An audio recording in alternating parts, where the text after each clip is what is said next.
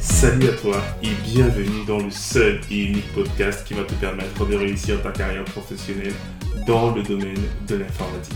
Je suis Diran Tafel, formateur et consultant passionné dans l'IT et plus précisément dans le cloud et le DevOps. Et dans ce podcast, je te partagerai toutes mes connaissances, ma passion, mes conseils, mes tips qui te permettront de te reconvertir dans le domaine de l'IT ou encore monter en compétence sur des technologies d'actualité et enfin te lancer en freelance. Donc si l'un de ces trois thèmes t'intéresse, n'hésite pas à t'abonner à ce podcast et le partager autour de toi. Et je te souhaite une bonne écoute. Nous avons parlé dans un précédent épisode des certifications Kubernetes. Et je vous avais fait effectivement la remarque selon laquelle les certifications Kubernetes sont effectivement des examens pratiques. Ça veut dire que vous allez effectivement être mis en situation et vous serez en face d'un environnement de travail, de TP, qui va vous permettre de répondre aux questions qui ont été demandées. Donc, on vous met la question et on vous demande de réaliser l'action sur le cluster. Alors, ce que je vais marquer effectivement dans cet épisode, c'est le fait que l'interface d'examen a évolué. Il a changé et c'est important de pouvoir prendre la mesure de cette évolution-là pour pouvoir mieux vous préparer à cet examen. Alors, les certifications concernées par cette mise à jour de l'interface de TP, c'est la CKA, la CKA, la CKAD, ainsi que la CKS.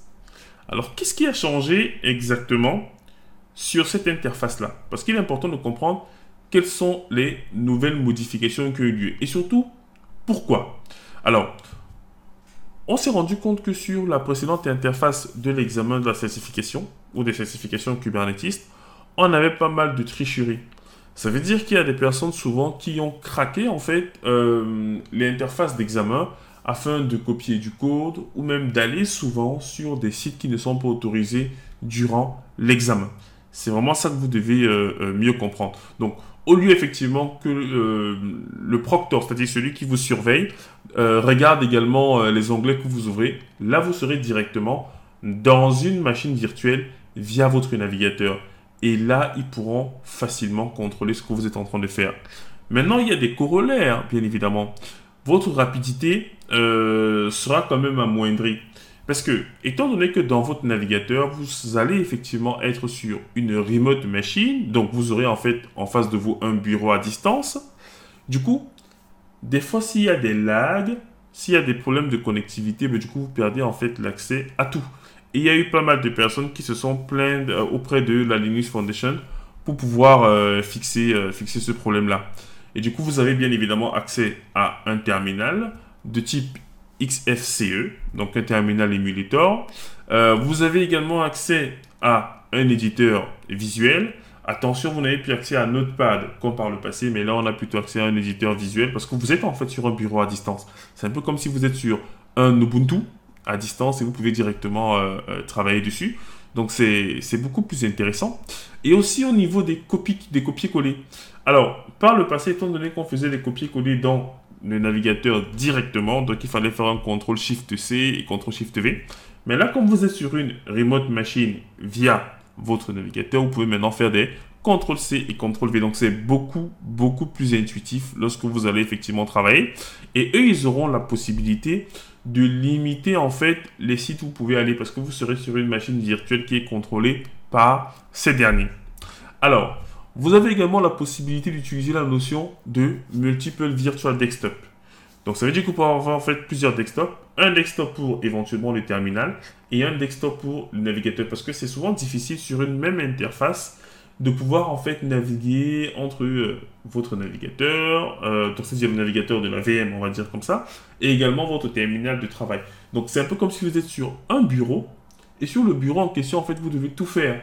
Donc, l'avantage d'avoir les, multiples virtual desktop, c'est que vous pouvez en fait cliquer et vous aurez en fait le lien dans la description de ce podcast, euh, donc de cet épisode. Vous verrez en fait euh, quelques exemples parce qu'il y a notamment Kim qui euh, produit les cours CK, CKAD et CKS qui nous propose en fait des simulateurs qui se rapprochent plus ou moins de, de, ce qu'on a en fait au niveau, au niveau de l'examen.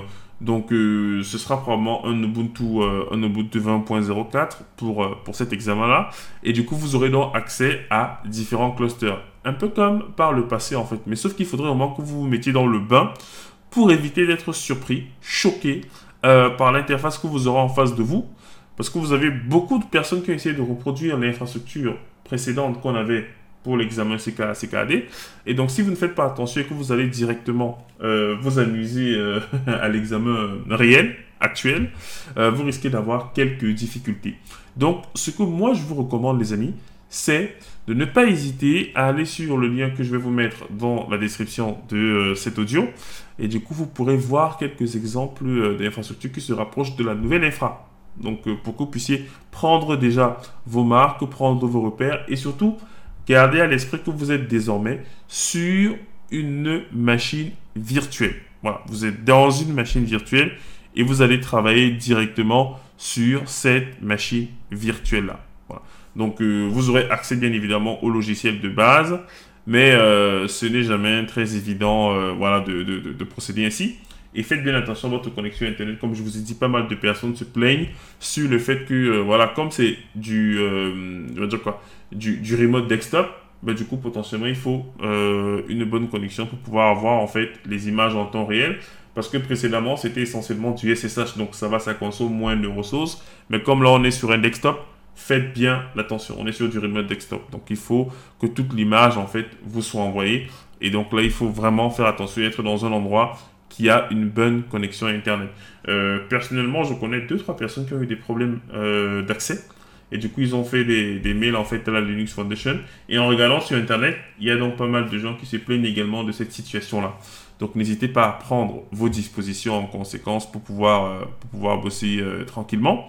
sachant que maintenant, vous n'aurez même plus besoin de mettre en fait la caméra ou de partager votre champ de caméra, oui, mais plus besoin de partager son écran. Voilà, c'est ce que je voulais dire plus besoin de partager son écran.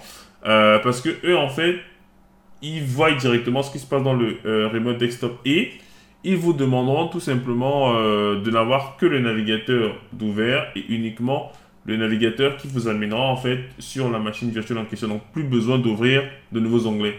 Donc ça, ils vous diront de ne plus ouvrir des, des, onglets. Et ce qui est aussi embêtant, c'est que vous ne pourrez donc plus avoir deux écrans, ou en tout cas, ça perdra son intérêt. Parce que si vous ne pouvez pas ouvrir un second onglet de navigateur parce que vous travaillez dans une VM. Mais du coup, là, ça va être compliqué, en fait, euh, voilà, d'avoir la même rapidité que nous qui avons passé sur l'ancien système, on avait, en fait. Parce qu'on pouvait avoir la doc sur un écran et ensuite euh, le terminal de travail sur un écran. Mais comme maintenant, vous travaillez directement dans une machine virtuelle, vous n'avez plus cette possibilité-là. Voilà, donc c'est quelques, quelques éléments que je souhaitais vous partager. Euh, et surtout, euh, faites, bien attention lorsque vous allez passer cette certification-là. Euh, et de façon générale, pour bien préparer les certifications Kubernetes, il faut bien refaire les TP, les examens blancs. La plateforme, notamment Code Cloud, propose de très très bons examens blancs. Faites-les et soyez rapides parce que je dis toujours à mes apprenants, la certification ne teste pas votre capacité à créer un pod, mais elle teste votre capacité à créer un pod en 5 secondes. Voilà. C'est ça la différence entre les TP et l'assertif. C'est que l'assertif, vous n'avez pas beaucoup de temps, donc il faut être suffisamment rodé pour pouvoir bien la réussir. Donc les amis, n'hésitez pas à partager cet audio à votre réseau si vous avez des personnes qui souhaitent passer la certification actuellement, qui prennent bien conscience des modifications qu'il y a eu. Et n'hésitez pas à apporter effectivement votre appréciation sur le podcast informatique pour tous, sur les différentes plateformes sur lesquelles vous nous écoutez. Et moi, je vous dis à très bientôt.